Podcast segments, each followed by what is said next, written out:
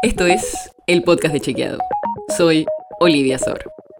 Hoy vamos a hablar de la vicepresidenta.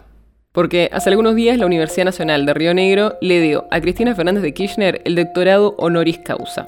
Y la expresidenta lo recibió con un discurso que era muy esperado para ver si había alguna definición electoral. La definición de una candidatura de ella o de otra persona no apareció. Pero nosotros decidimos chequear algunas de las cosas que dijo y hoy te traemos algunos de esos chequeos. Vayamos a la primera frase. Escucha lo que dijo. En el año 2015, cuando teníamos el salario más alto en dólares en América Latina, y esto es verdadero. Hay distintas formas de comparar los salarios mínimos en dólares entre la región. Y en todas, la Argentina estaba primera.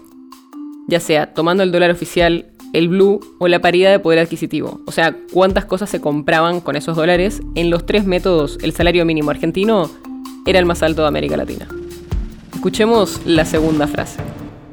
Apoyé con mucha fuerza también la reestructuración de la deuda privada, pese a que no obtuvimos ni una sola quita de un solo dólar de capital y de intereses. Y esto es falso. La vicepresidenta cuestionó la negociación con bonistas privados que lideró el exministro de Economía, Martín Guzmán, en 2020. Pero, al revés de lo que dijo, tanto los informes oficiales como los estudios alternativos sostienen que el acuerdo que alcanzó el gobierno argentino implicó una quita especialmente en los intereses de la deuda del país. Además, también chequemos otras dos frases. En un momento dijo que en 2015 la inflación medida por la ciudad fue del 24%. Y eso lo calificamos como verdadero pero.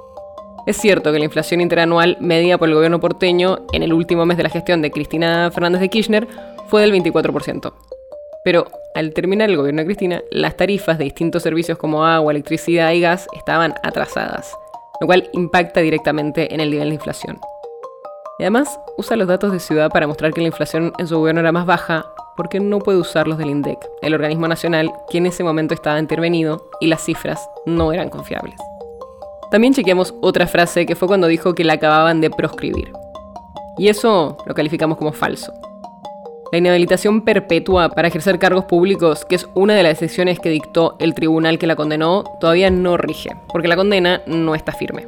Todavía puede ser apelada, por lo que no tiene efectos todavía. Si quieres saber más sobre esto y otros temas, entra a chequeado.com o seguinos en las redes. El podcast de Chequeado es un espacio en el que de lunes a viernes te contamos qué de lo que escuchaste o circuló es verdadero o falso. Te traemos datos para que puedas entender mejor las noticias. Si tienes una idea, algún tema del que te gustaría que hablemos en un próximo episodio, escribinos a podcast.chequeado.com. Y si te gustó este episodio, seguinos en Spotify o en tu app de podcast favorita y recomendanos a tus amigos. Es una producción de Chequeado, producción en colaboración con Posta. La producción está a cargo de Martínez Lipsuk y Sebastián Chávez. Y la edición es de Nacho Garteche. Yo soy Olivia Sor. Hasta mañana.